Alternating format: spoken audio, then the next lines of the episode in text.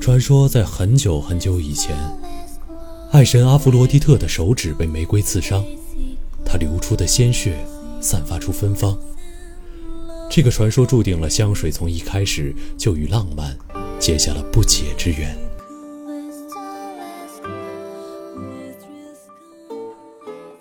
延安，我是飞 面，我是黄瓜酱，我是 Taco，欢迎大家来到 TSP 怪奇奇档案案。我好不喜欢这个 开头。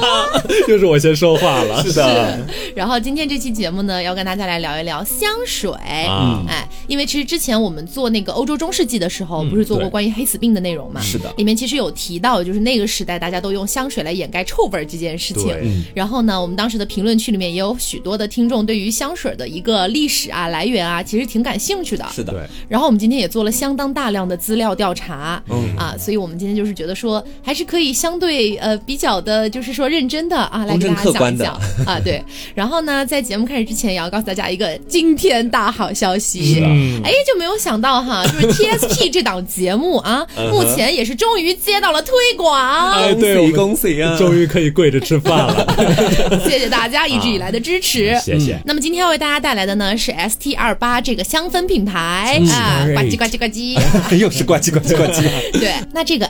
STR 八这个牌子啊，大家有可能没有听说过。没有太听说过嗯这个原因是因为它是一九年才刚刚入驻中国市场的，对，哦其实，在欧洲已经是一个很大的牌子了。是它其实是在欧洲非常知名的品牌，它是成立于一九三零年的一个希腊的香水品牌。这非常古早快一百年了。对是的，是的，而且后面我们也会讲到，就是考古学家发现，按照目前的探索来看的话，最早的香水其实是在那个塞浦路斯这个地方发现的。是的但其实那个地方最早是希腊人搬过去住的，哎，然后后来后来被埃及人征服了。对，然后又罗马征服它什么什么的。但是最早产生香水的就应该是希腊人，按照这么个归属反法。正就是一笔是的烂账，但实际上应该归希腊。 是的，是的，所以虽然可能大家没有听过它的名字哈，但它绝对不是什么乱七八糟的杂牌儿，它在欧洲是非常知名的。出口了四十多个国家哦。嗯，有口皆碑。而且我觉得他他的这个代言人可能很多男孩子都认识，嗯，就是这个 NBA 的这个字母哥安德托昆博。我只有看过它的热搜，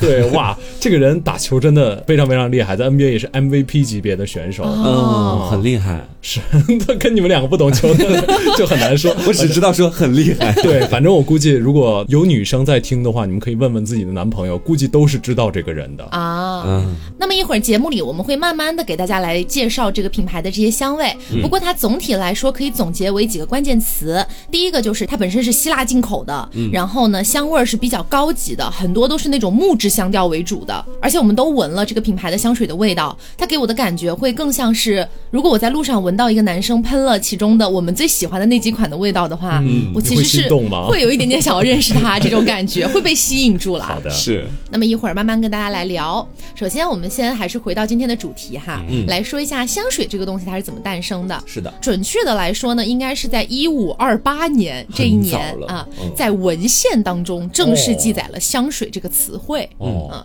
但其实，在那之前，你知道，一五二八年其实也对，已于经不不怎么太早了。啊 对对对，所以其实，在那之前已经有很多的一些，就是不管是世界各地的古文明啊什么的，都已经开始用上了。是只是说真正在文献里记载的是这个时间。嗯，然后呢，据文献当中记载，还有说在原始社会当中，人们就已经会焚烧那种香香的木头来提取这种香味儿了。啊，最古早的那个香水原型是这个，对对对，而且呢，据说香水这个词啊，就是在英文是 perfume 嘛，然后它是从拉丁语当中延伸而过来的。那其实哇，我哦们节目都开始已 经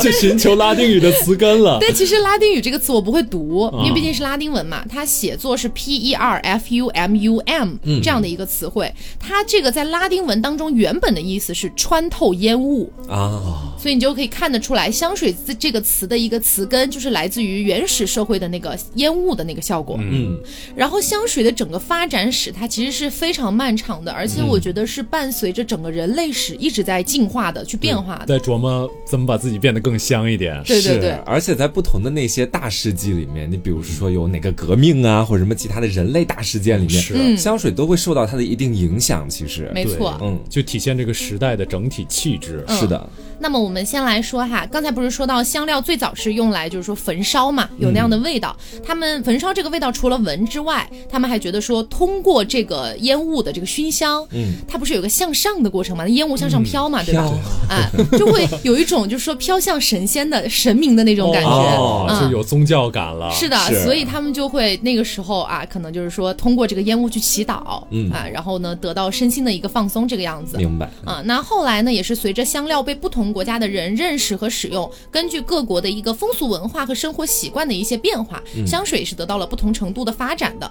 那我们就先来说一下古埃及哈，嗯，古埃及呢，他们的热情还是比较高涨的，因为他们使用香料的历史最早最早是可以追溯到三千五百年前，哇哇，它其实是远远的早于其他的一些文明的。嗯而且呢，据一些考察显示呢，在尼罗河畔的一个地方叫底比斯，哦我觉得大家可能多少有听过对这个啊对对对对地对，是人类的起源，对 吧？方底比斯，然而后。且这个好像是我们以前在做那个同性恋的溯源的时候也提到过这样哦，的一个是地呀，方。对对对，底比斯，迪比斯圣军嘛，就是嗯男童军队，你 没知道吗？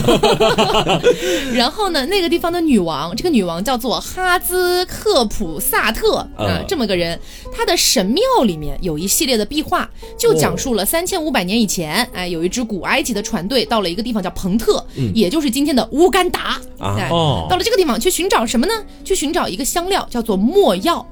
这个墨是写作那个，就其其实没有的没，它嗯对对多音字嘛，啊是没啊，有。然后没有，然后这个墨药呢，它本身现在也是用在中药里面的嗯啊，是这个样子。同时，他们除了要去寻找墨药之外，还被命令说去给我发现更多的能够散发各种味道啊、异香香味啊香味，的哎，去找这些东东西西没错。那么传说当中，古代最大宗的这个香料植物，也就是墨药和乳香这两个东西，嗯是只生长在阿拉伯半岛和非洲的索马里。哦所以说，在他们航行穿过红海之后，那个叫彭特的香料之地就出现了。哦，也正是因为对于香料的一个热衷，所以埃及人发明了人类最早最早的香水，叫做可菲。可菲，哎，当时呢，他们把这种香水甚至有一点奉为一种神香的感觉。嗯但大家知道，毕竟是三千五百年前嘛，嗯其实那个时候人类的一个提纯啊、提炼技术其实并没有非常的高级，就很差是嗯，那个时候也没有发现什么提炼高纯度酒精的方法，哦所以说那个时候与其说是发明了香水，不如说是发明了香 油。哦就是说也没办法持久留香，不嗯像我们这种可以留香七十二小时的 香水。不像我们可以留香七十二小时的 ST 二八香水。对，对，既然飞面已经 Q 到哎了今对天的金主是播，的 那么就先简短的占用一点点时间跟大家说一下购买方式。那么大家可以去到 ST 二八的某宝官方旗舰店，嗯去找到客服，给客服报暗号 TSP 怪奇档案。天哪，哎被这么爆出排来，面我竟然有一点 安有点激动。那么到时候呢，你就可以获取到 TSP 的专属优惠券，是的这个样子。注注意一下那个 S T 二八后面的那个八是数字啊，数字对的对八，嗯，那么 ST 二八这个品牌除了持久留香的香水之外，还有和香水味道同系列的沐浴露也在出售。哦然后这个沐浴露呢，也有一定的就是特点跟它的自己的态度飞。面也使用 过，是是，其实感觉还不错，就真的能够平衡这种肌肤上的无机炎，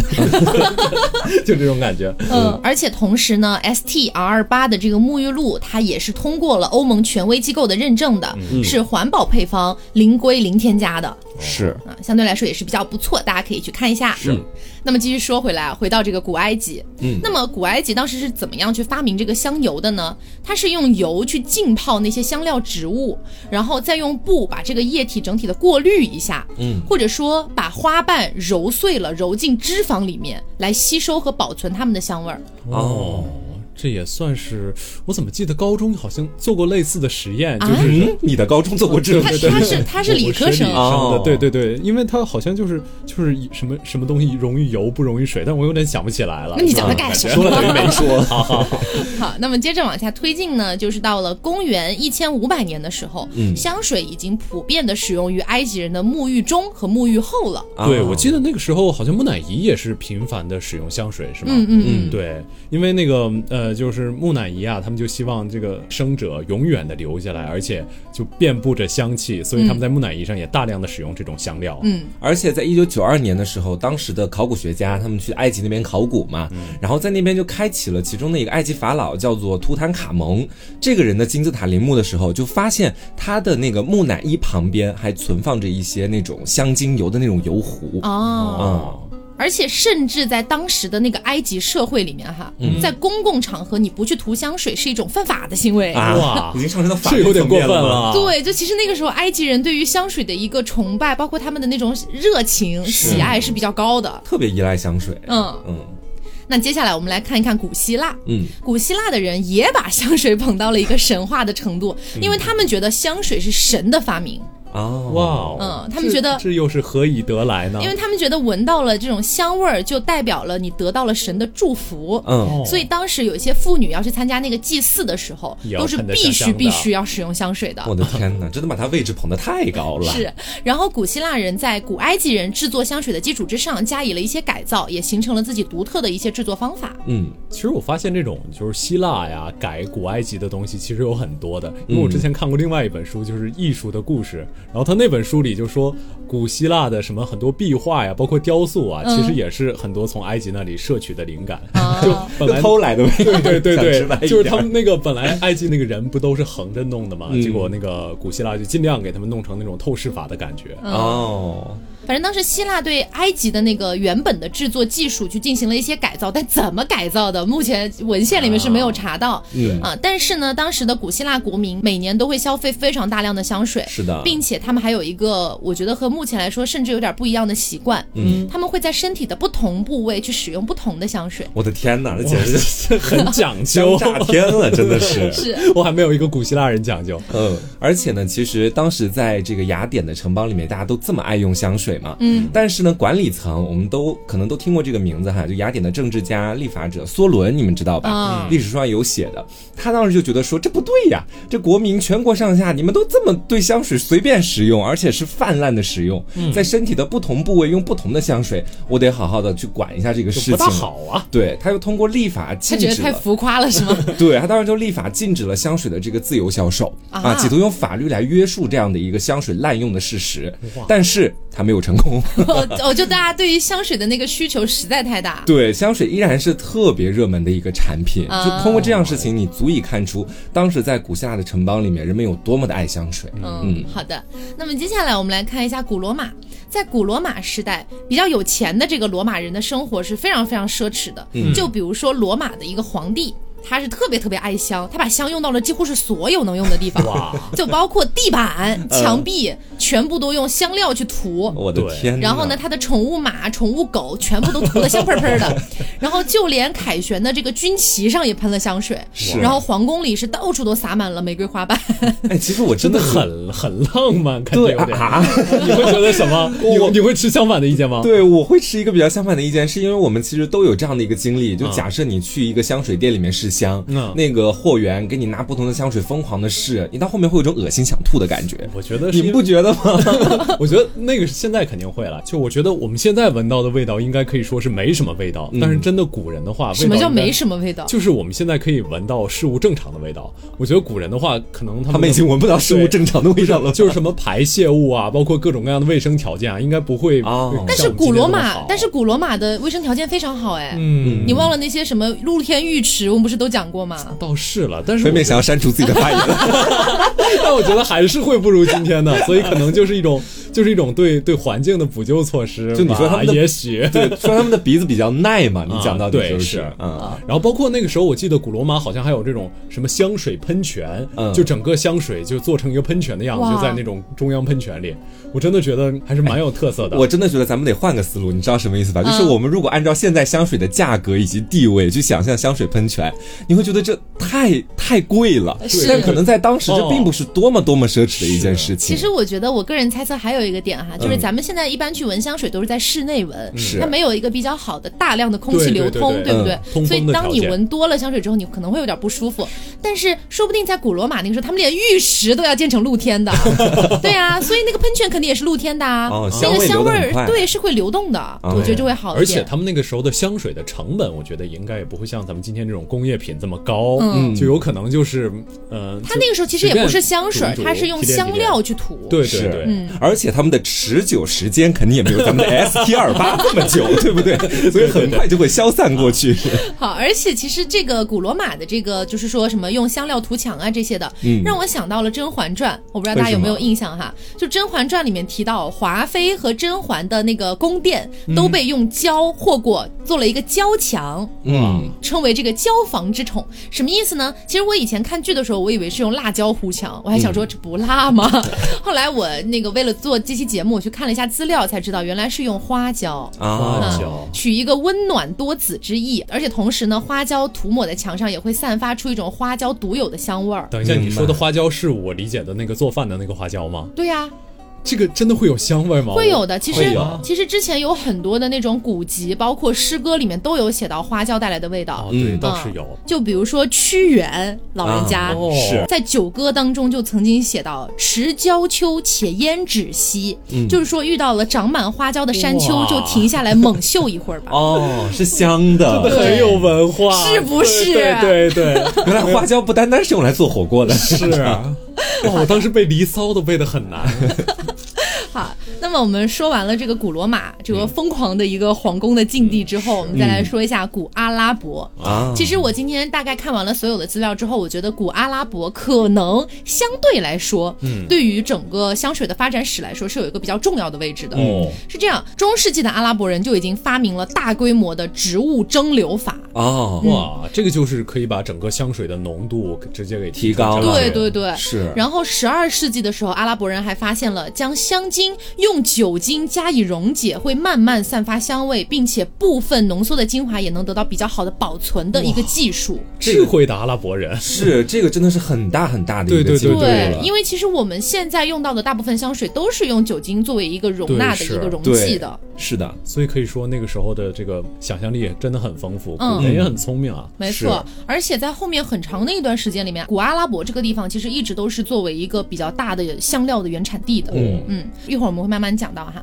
然后我们接下来看一下古波斯，古波斯的首都巴格达嗯被誉为香之都、啊，当然是古代的时候啊，后来有了新的香料、这个香水之都。是的，那因为这个巴格达，它的境内呢是非常广泛的种植了用来提炼精油的玫瑰花的。嗯，而香水呢，在当时是一个身份啊、地位啊这样的一个象征。那皇宫里最香的那个人啊，势必是谁呢？是国王皇上国王啊哎，对吧？皇不一帝定，。啊还可能是国王的老婆。是，所以呢，聪明的古波斯人也就发掘了非常非常多新型的香料，嗯比如说现在咱们经常听到的麝香，就是他们发现的。 哦嗯哦，这样啊，对，那么接下来我们再来回到古中国，我们来说一下中国古代。那么在我国古代呢，就有这个使用香料的习惯。当时的香水主要是这个佛门禁地，啊，用来供奉佛祖的一个祭祀之物。 也跟宗教有关系。哦嗯，简单来说，其实就是用香料和水，然后制造而成的。那在民间呢，大家也知道，我们中国古代有什么香囊，是的对啊，其实就是把香料装进一个漂亮的小布袋儿里面，嗯随身携带，也是散发香味儿的。我记得咱们中国应该是从晋朝那个时候就已经有香水了，因为哦晋朝那个时候人大概比较张狂，比较爱漂亮，对，比较爱是吗。漂亮。那个时候好像是整个呃上层建筑就是哲学是老庄哲学，嗯大家都过着那种醉生梦死的生活，嗯所以我觉得我可以理解那个时候的香水那种信仰。嗯，而且呢，在战国时期，在香水可能还没有诞生、没有在中国普及的时候呢，嗯人们就已经把这种什么兰花啊之类的这些香草放到水里面，然后去沐浴，那个时候就叫做沐浴兰汤。明白。而且呢，在五代的时候，南部的藩国向中原进贡了十五瓶的蔷薇露，嗯哦这个呢算是中国古代的第一种香水了。啊，蔷蔷，其实蔷薇露这个东西嘛，为什么又要说到这个阿拉伯这个地方？嗯，因为蔷薇露原产地也是阿拉伯地区。嗯，然后呢，是当时的阿拉伯人用这个玫瑰花呀、什么番红花之类的作为一个原料，然后使用先进的，在当时很先进的一个啊蒸蒸馏技技术术，是啊对，分离而成，然后做好了之后被装到这个呃琉璃瓶里面。啊大概是以蜡封起来的，然嗯后送到了中国、这样子。嗯，然后在宋朝的时候呢，阿拉伯地区的这个蒸馏技术已经是传入了广州了。当时的人们呢就想说，哎，以前不是咱们被进贡过那个蔷薇露吗？是对啊现在咱们自己也有了蒸馏技术，自己来 搞搞。啊、于是呢，当地的人也就仿照蔷薇露制成了一种新的香露。嗯，但是当时因为本土没有蔷薇花，所以就用了一些这个茉莉花来替代。嗯那味道虽然也很香，但是没有那个蔷薇露那么浓烈的感觉。对，好像说现在的茉莉好像比蔷薇应用范围更广，茉莉在香水这个范围里。啊、然后到了明代的时候呢，人们已经是相对比较熟练的掌握了这个蒸馏技术，然后他们就开始从各种各样的鲜花里面去提取味道。南方地区还出现了一个香水，叫做百花香水。这是一种非常非常多不同的花合在一起，然后曲路融合而成的。嗯，真的很好奇它是什么味道。然后呢，民国时期的香水呀，也被称为大家非常熟知的花露水。 花露水，不是驱蚊用的吗？哎，你别说花露水，你怎么花露水怎么就不算香水了？对，其实花露水挺香的，我不行，我接受不了。然后当时花露水的主要的香料呢，是从传统的花卉植物当中提取，嗯然后包装呢是采用的东西方结合的。哦后来花露水也多了很多不同的品牌，大概是这个是样子。对，这就是中国的一个香水的历史吧。嗯接下来给大家分享一些小故事。嗯，就是公元前一千五百年，当时的埃及艳后啊，她就非常的喜欢使用不同的香水和这种香精油嗯来洗澡。据说呢，她还弄过就是十五种不同的气味儿组合到一起，我的妈哎，拿呀！来洗澡。这是我真受不了这是拿来煮 饭的，对对，而且甚至她还用香水来浸泡她的船帆，啊，就可能说船出海的时候，船上会哦对飘着一股就香风一气。吹啊，对那个对香气对就飘到脸上。好女王的少女梦的感觉。是。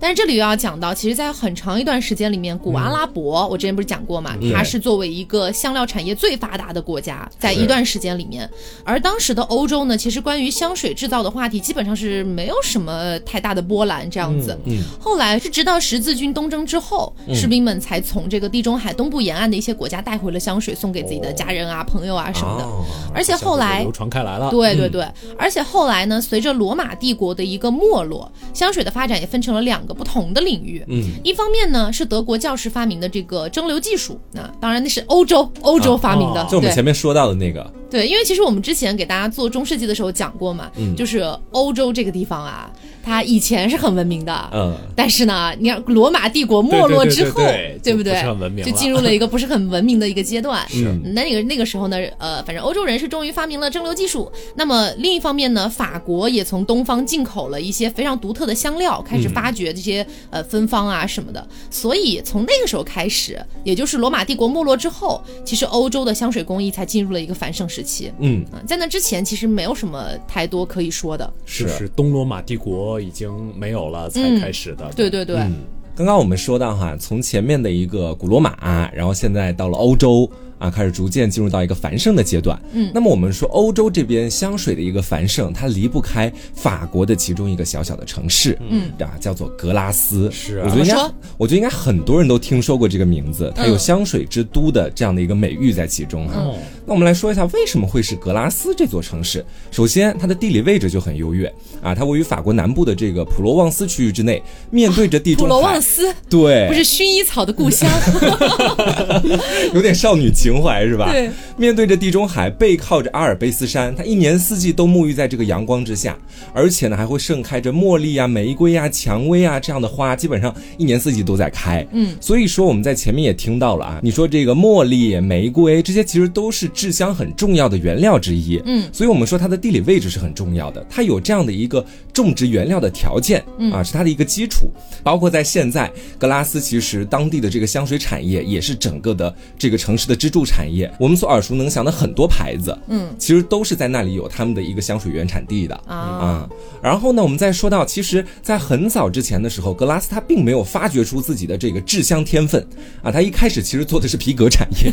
听起来差得非常远啊， 做皮鞋啊什么东西的，怎么能跟香水扯上关系？其实主要是源于在六世纪的时候，当时呢，这格拉斯还没有发掘这些自己的制香天分，所以呢，他们就开始去做我们前面所说到的皮革业。然后在这个皮革的制造过程当中，他们发现啊，做皮革这个气味会非常的难闻，而且呢，他们所做出的这个皮革手套，往往做出来之后，很多顾客都会反馈说，哎呀，虽然是个手套，但是也太难闻了 一点吧。啊，所以呢，他们就想办法在这个皮革手套的制作过程当中哎呀，，给它它加弄入得没那么难闻。对，给它加入很多的香精，这些香精的原材料其实在当地也都有所种植嘛，嗯所以说通过这样的一种方式来改善这个皮革的气味，你知道吧？哦恰好是因为在格拉斯这个地方，它的自然环境我们前面说到过，特别适合蔷薇、茉莉这种对香水原材料去栽培，结于果是改呢。着改着发现， 哎，发现另外一条路更赚钱了，所以这里的香水产业就很快的就兴起了。嗯然后我们再说，说到一六一四年啊，这格拉斯呢就开始啊，我要好好的开始干香水这一行业了。同时呢，原本的皮革的制造，他们也没有放弃，而且在他们当地在那样的一个年代里面，香水的制造和皮革的制造往往是放在一起的。对，就并行的。呃，对，所然后呢，格拉斯从一六一四年开始就开始种植各种各样的香料专用的花卉呀、什么的。然后当时这个王室其实对于这个香料也有需求，对所以就会给这个地方提出这样的一定的需求，让他们进贡一些这些香料过去。啊是我记得咱们之前好像有提过，那个时候王室都也不怎么太洗 澡， 是，所以这个路易十三好像就是就在路易十三的领导下，这个这个地方格拉斯也是开始兴盛起来。是。然后呢，就这样一直繁盛的发展啊，到后面的十八世纪中期，这格拉斯已经成为了世界上第一个也是最大规模的香料种植还有精油提取的这样的一个基地。再来说最后的一个转折是在一七六零年，在这一年呢，政府他们加大了对皮革这种制造行业所要收取的那个税费，同时呢，哦减少了他们的盈利空间。所以说，很多的城市其实都可能都要放弃掉皮革生产这条路了。这格拉斯当时一看，放弃皮革生产，我们真的可以吗？可以，因为我们还有香料产业，所以他们就把这个皮革业等于是割舍掉就了，转行了对，之后就正儿八经的开始去做香料了啊。啊。然后，既然刚才黄瓜酱提到了很多不同的香料的一些原料，像茉莉啊、玫瑰啊这些的，我们就来跟大家讲一下一些目前市面上，也包括是从以前到现在人类最普遍运用的一些香料都有哪些吧。嗯，在说这些香料之前，先跟大家讲一个小小的故事。嗯，说是这个意大利考古学家曾经在地中海的一个小岛叫做塞浦路斯这个地方，发现了世界上最最古老的香水生产遗址。当时这个遗址是有四点三万平方英尺，嗯它相当于是一个香水制造厂。啊，据考古学家研究呢，后来应该是于公元前一八五零年左右被一场大地震给摧毁了。嗯但是他们在残存的这样的一个遗址里面发现了香草萃取物，然后通过这个香草萃取物复制出了四瓶香水。嗯，哇那么这四瓶香水就至少它那个味道应该是有四千年之久。穿越历史的味道，对，同时他们还在这个遗址里面发现了六十个保存良好的什么蒸馏器啊、香水瓶儿啊之类的。嗯，但是在这个香水瓶儿当中，发现了闻起来好像含有薰衣草、啊、这个月桂、松木之类的萃取物的味道。所以其实就可以研究到，就是什么薰衣草啊这样的东西，其实很早很早之前就可能投就入用于使香用水，了对，嗯没有是错。的那我们具体就来看一下都有哪一些这个呃原料。我们先来说一下植物原料哈，大家可能都有看到过，就是佛手柑，嗯，对吧？明白嗯，在很多的香水里面，它可能都会标注有佛手柑这个味道。对对对这个东西呢，是从香柠檬树的果皮当中提炼的橘子味儿的香油，哦有一种比较愉快、然后凉爽、芬芳的一个气息。嗯嗯然后还有就是我们前面提到的没药和乳香，嗯先来说一下乳香。乳香这个东西呢，是从阿拉伯南部和索马里地区生长的一种小树上面得到的胶状哦物。它从古代开始就是非常非常重要的香料，它到现在都还在运用，大约出现在百分之十三的现代香水当中。哇，那也不少了。对，是然后没药呢，也是从没药树上收集的胶状物，也是产于索马里和阿拉伯和埃塞俄比亚等等的地方。嗯，很早很早以前，它就已经是非常重要的地位了。那在目前呢，在现代的香水当中，用到它的比例大概是百分之七这个样子，哦会逐渐变少了。还有就是我们刚刚提到的茉莉啊、薰衣草啊这样的一些香，对吧？就是嗯花香，其实就是比较简单的，在以前就是从花朵里面提炼出来的这个样子。嗯某种意义上来说啊，我觉得香水不仅仅包括咱们一直在介绍这些特别理性的东西，它还包括一些很感性的东西在。嗯嗯然后就是历史上有个非常有名的人，他说过有关于自己制造香水的话，他就说：“说我能带你去意大利春天雨后的清晨，在柑橘、柠檬、柚子、鲜花和意大利香草的完美中升华你的灵魂。”哇哦，话这是吧的真好对，真的感觉就好像就是香水的，它的感觉好像能带人穿透时间，就嗯能给人一些触动这种是感的觉。是啊、这其实都是刚才那些植物原料做到的。然后嗯，其接实下还来有很多没提到，对什我么们檀香啊是之类的东西。是是是，然后我觉得接下来还有一些特别有名的这种，一定会说到的，就是那种四大动物香。嗯，对，分别是龙涎香、海狸香、灵猫香和麝香。嗯啊，咱们先说龙涎香吧。这个龙涎香啊，其实太出名儿了对啊对，就非常非常出名，就好久好久之前，大概是就说古阿拉伯、古中国都有遇见过这种龙涎而香。且据说、据记载啊、考古啊什么的说，龙涎香最早应该是咱们中国发现的哦哎挺好起的来文了。化优秀，就龙涎香具体是怎么产生的呢？它是海里啊有一种鲸，这种鲸叫抹香鲸。嗯，然后这个抹香鲸它就是会跟大王乌贼，他们两个互相有的时候大王乌贼吃抹香鲸，有时候抹香鲸吃大王乌贼。宿敌，对，然后抹香鲸有时候吃大王乌贼还吃不下去，会消化不了，嗯然后它会把大王乌贼在消化不了那部分会吐出来，嗯啊，吐出来那部分就会变成自然的龙涎香，嗯还有一部分消化不了就留在胃里，这是呃割开抹香鲸的尸体之后会发现的龙涎香。嗯，是一些分泌物这样。对对对是那么说到这个龙涎香哈啊，就不得不提一下我们的 S T 二八这个品牌。是的，这个品牌呢，目前一共有五款味道的香水，而且这五款味道呢，基本上都是面向男性比较多的。嗯对啊，男性会使用的更加的，我觉得得心应手一点，是这样子的。，然后呢，这次的五款我们都闻了，包括我们有一个试香的视频，大家可以去 B 站看一下，我们 B 站的账号叫做野鸡庄园。 对，那我们这次呢也是从五款里面各自挑选了一款最喜欢的，对来是的跟大家聊一下。而且好巧不巧，真的。 你建议好严重哦， 真的是好巧不巧，我跟你说，就是这三款我们挑出来的里面还有龙涎香， 都有龙涎香。哦对，就是这三款。我们这个这个这个哦这个眼光还还是很可以厉的。害的，是我们这次挑选的三款呢，一个叫真我，嗯真我的味道呢是比较是那种海洋风为基调的，然后它闻起来是让我觉得很适合那种打篮球的男生。运动他系跟男孩儿我记下来，他哥刚才说的是夏天的篮球队长。对对对，啊夏天的篮球队长的味道。是是是，他要喷这个味，对，这个香味就是男孩子自己闻起来，我觉得也是蛮不错的，是可以接受的，嗯对是非常直男的那种感觉了。是是然后呢，第二款是超越。那么超越这一款呢，给我的感觉就是它基本上所有的男生喷都不会太出错，嗯，它是一个基本上是男生跟女生都完全可以接受的味对，道。我。觉得是是非常适合懒人的这么一 个懒人为什么？懒人 香。对对，就是你你无无论任何时候，你只要喷它出去身上，你不会太出错，呃对你不会说就是到时候会有什么嗯对对的感你觉。就说百搭不就好对，就了吗？很对，就是挺搭百搭。我觉得是可能有一些男生他会有不同的性格，嗯会开始纠结自己选哪一款。对但是我觉得选这一款超越是基本上不会有太大问题。它是稳定的给你增加气质。没是错然。后，如果女孩子送给男生的话，她也会就是就是稳定的让你男朋友更香一点。 好， 然就不后会出错嘛，说到底就嗯是，，然后还剩下一款呢，叫做心跳哇啊，哦，这一款是真的我们三个人都都非喜欢常的。喜欢，嗯，它简单来说就是一款非常非常暖男的味道，是，而且它闻到还不是让你觉得它是中央空调，它就是暖暖的。就暖而不茶，你知道吗对？对对对，而且你闻到这个味道，你会觉得很安心，会是很有安全感。嗯它包含一点清香，但是这种清香又是那像那种包裹你的被子一样的那种感觉。对对对，是那种味道一闻，我就感觉是一个非常有保护欲的对这样的一个男 而人。且对我也非常温柔，是有体贴我的那种，你知道？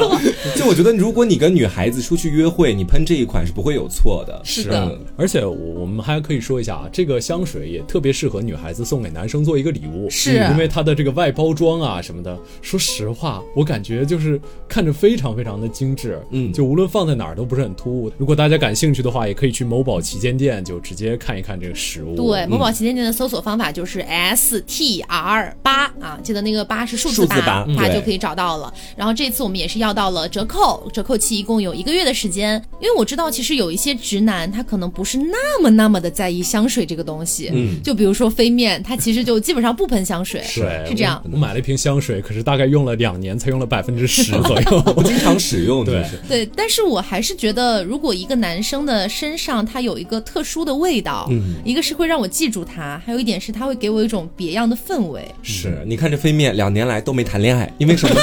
可不就是因为他没有选到一款适合自己的香哎水？啊，是是 是，啊然后还有一点也是我其实个人非常非常推荐他们家的沐浴露，嗯，因为他们家的沐浴露就是跟香水是一个味道的。就大家自己想象一下啊，就是说这个两个人啊两情缱绻之间， 然后呢，你从浴室走回来，身上带着。不属于女生的沐浴的香味儿，哇，这是一种完全不同的两性体验，朋友们。对，因为现在我觉得市面上大多数卖的那种沐浴露的味道，说真的是更偏女性审美一点点。是，但是它的这个沐浴露真的是有一股男性的那种荷尔蒙的味道在里面，我感觉是这样。 好好好，那就跟大家讲到这里啊。大家如果听着觉得心动的话，不要忘了去某宝的旗舰店 S T 二八去看一下。包括我觉得他们的价位其实没有特别贵，是的大家都可以接受的价格。再加上我们的折扣，哎，对对嗯对，专属折扣。好的，啊，那刚刚讲完龙涎香，接下来我们可以讲一下剩下那三种香。嗯首先，呃，另外一个非常非常有名的啊就是麝香，嗯啊，大家应该也听过，在各种各样的宫斗剧里，对，对华开利器。对对对对对对对对，是是是，麝香如果浓度非常高的话，的确确会有各种各样的就是不利的反应。嗯啊，但麝香是具体是哪个射的哪个部位呢？麝你香说这话说的说的很奇怪，你知道吗？ 不是麝是一种动物，是一种好好好好好，然后麝香具体是射的哪儿呢？就是射的这个肚子，你能不能就是不要开黄腔？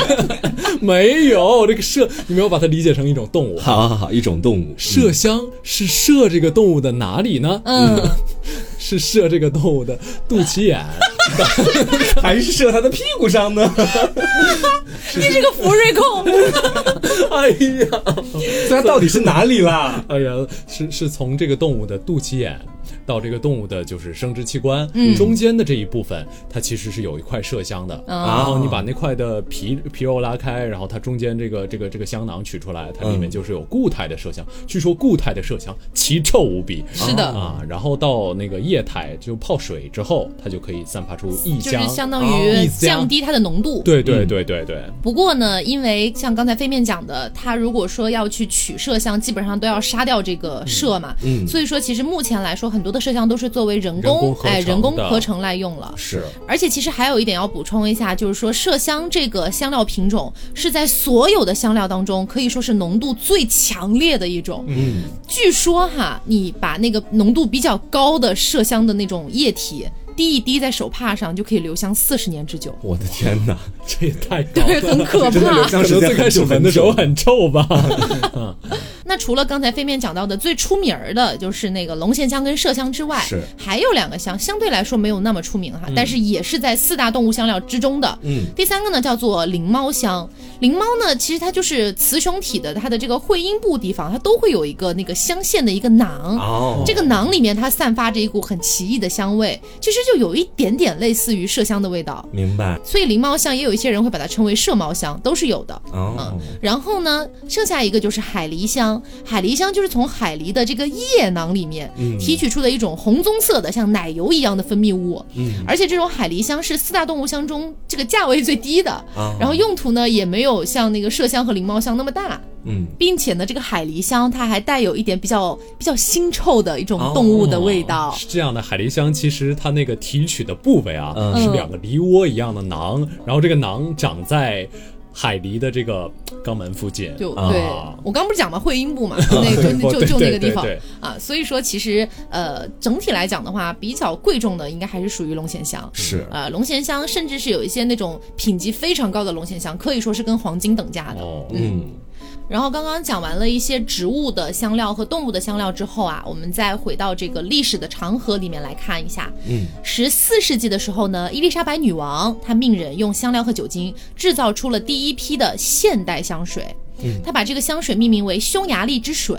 那这款香水呢，因为它味道非常非常独特，在当时，然后呢，价格也是相对比较合理的，所以它整个相当于是在欧洲的平民市场受到了非常大的追捧，持续畅销了有四个世纪之久。我的天哪！ 四百年都在畅销喷这款匈牙利之水，嗯，然后到了十五世纪的时候，善于钻研的这个意大利人啊，不再拘泥于传统的一些植物香料了，嗯，但那个时候呢，呃，虽然我记得欧洲跟中国还是有一些这种往来的，但是他们可能并没有从中国获得比较高贵的龙涎香，但那个时候意大利人就选择了，哎，我往动物身上去探索一下，也是发现了一些新的动物的一些香料，后来传到了法国啊、英国啊一些国家，也成为了一种潮流，嗯，那个时候好像也是巴洛克时代，什么乱七八糟的，好像那个时候就是大家都会追求那种热情奔放的感觉。我觉得这也可能是他们选择动物香的这种原因。然后到了十六世纪的时候呢，意大利有一个教皇，他的侄女儿叫做凯瑟琳。嗯，那凯瑟琳呢，当时要下嫁给法兰西国王亨利二世。那个时候呢，她不仅带去了她的嫁妆，还带去了她的调香师。哦，那么当时呢，这个凯瑟琳啊，她就非常的有智慧，她就发现这个法国人啊，非常的注重享受，非常的热爱时尚、啊。虽然自己这个天天臭不拉几的啊，对吧？她呢就在巴黎创办了世界上第一家出售香水的商店。哦，那么一时间，香水风靡了整个巴黎，就连什么宫廷里的贵妇呀、公爵呀，全部都去买。所以那个时候，法国的皇宫也就成了香水之宫。哦，足以看出，其实香水至于整个法国来说，真的是类似于国宝一样的存真的在非。常对重要，所以在十六世纪，整个就是说法国皇宫变成了香水之宫之后，嗯在十七世纪初，刚才黄瓜不是也提到了嘛，一六一四年对吧？是格拉斯这个地方也就真正的发展起来了。嗯所以其实一一小部分原因还是是要感谢一下这个意大利教皇的侄女儿 凯瑟琳，是这样子的。嗯，然后到了十七世纪，还有一件事情发生，就是历史非常非常悠久的一个古龙水，嗯它哦问世了。对，发生了。啊，为什么叫古龙水哈、是有原因的。就当时有一个意大利人，他叫做吉欧凡尼·玛利亚·法利纳对对嗯对他这个就是呃我刚才说那句名言，就是这个人说的。啊。哦，那么他呢是在一七零九年的时候，他虽然是个意大利人，嗯但是呢他是在德国的科隆这个地方推出了这个香水，哦所以当时被人们称为科隆水。啊，然后这个哦克隆又在当时我们香港翻译的时候翻译成了古龙水。对，哦，然后后来是一七九四年的时候，法国军队去进攻了科隆，才发现了这个香味儿非常非常好闻的一个液体，嗯才把它带回了法国，名声大噪了起来。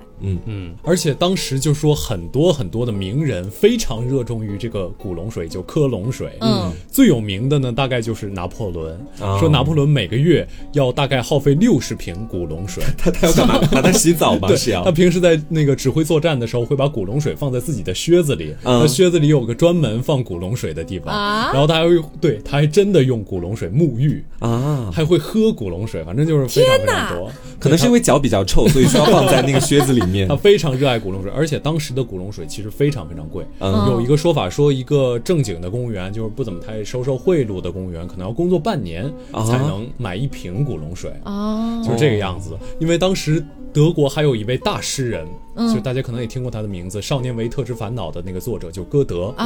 啊，歌德当时就是买了一个古龙水，但是他不舍得用，嗯于是他就滴在自己的手帕上，每天闻， 啊，好心酸哦。图什么呀都？ 很不容易，很不容易。那么后来又到了十九世纪的下半叶，挥发性的溶剂取代了早期的蒸馏法，嗯尤其是人工合成的香料在法国诞生了，也就使香水不再局限于单一的那种天然香料了，嗯然后整个香水的一个工业化就得到了迅猛的发展。哦是。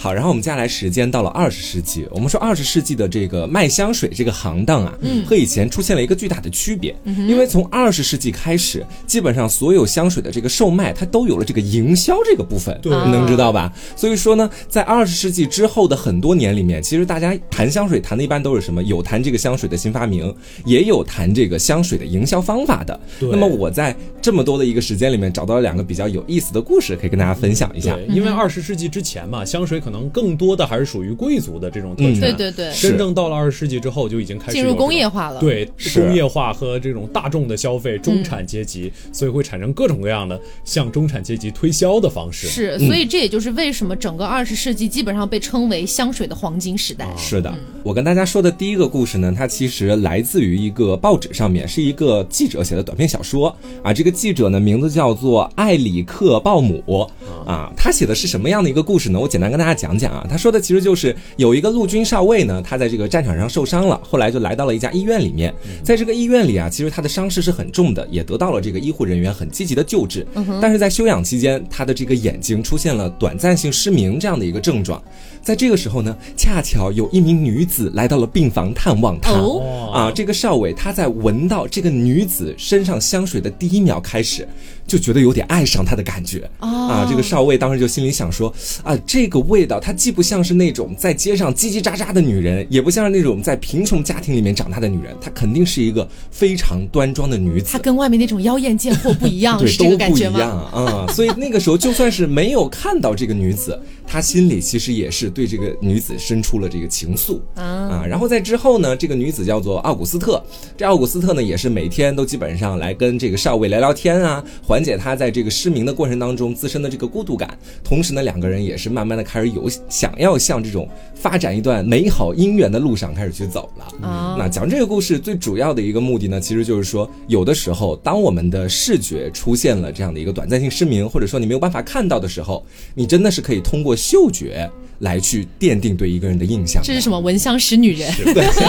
种感觉、闻啊。香识女人。是的，是，所以说这也突出了这个香水的重要性嘛，对不对？嗯嗯那接下来讲的这个故事呢，来自于二十世纪的五十年代。嗯它其实讲的就是我们知道，其实，在五十年代那个时间段，香水它已经有很多的大品牌都在跟进去出一些新的香水了。对这价格呢其实也不低，但是你想，当时的那些女子也不是每一个基本上都家财万贯的，也会有一些出身相对来说比较平凡一些的女孩子。嗯但这些女孩子想要用一些大牌香水该怎么办呢？啊，其实非常简单，这是当时很多大牌香水想出来的一个营销办法。他们在很多女性可能会出现的地方，专门设置了一种机器，叫做香水贩卖机。哦啊，这香水贩卖机什么用呢？就是你来到这个香水贩卖机前，然后呢往里面投个十美分，接下来呢就把你的手手腕的这个地方放在里面的一个喷头下面，里面就会给你喷一次大牌香水，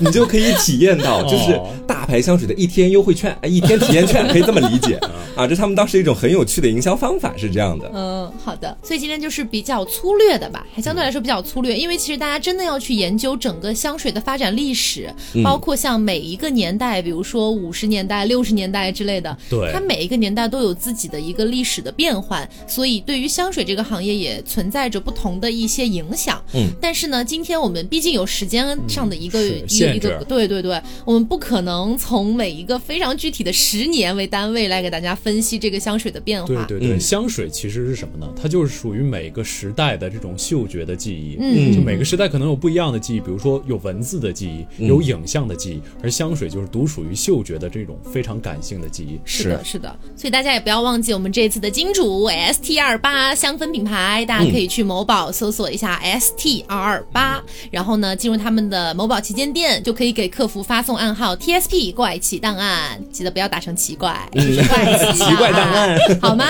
怪奇档案啊，记得，嗯。对，然后大家就可以获取到 TSP 专属的一个听众福利了，嗯包括他们的价格，我觉得也是相对来说比较的，就是说啊靠谱，嗯是哎性价比很高，对，嗯性价比很高，大家可以去看一下。而且我真的是觉得这个香水特别适合男生自己来用，或者女生送给男生。包括我们提到的里面那一款心跳那个味道，嗯其实呃，我觉得如果是女生用，中性一点的女生，或者说铁 T 用，嗯我觉得都完 全 OK。是是说实话，闻到女生身上有这个味道会很心 动。就是这个心跳的意思，就是你把它当礼物再送出去的时候，对方真的会有那种心跳的感觉。好是的是是。那今天的节目差不多就是到这里了，嗯，我是飞面。我是黄瓜酱。我是 Taco，那我们下周再见，拜拜拜